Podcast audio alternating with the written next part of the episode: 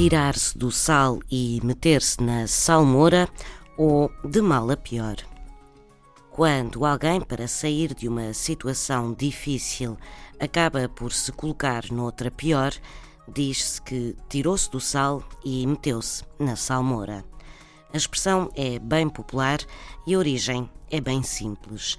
A salmoura é basicamente água saturada de sal onde se conservam alimentos.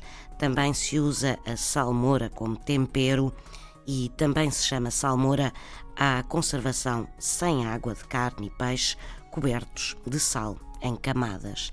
Na prática, tirar-se do sal e meter-se na salmoura é trocar sal por mais sal ainda, ou seja, agravar uma situação.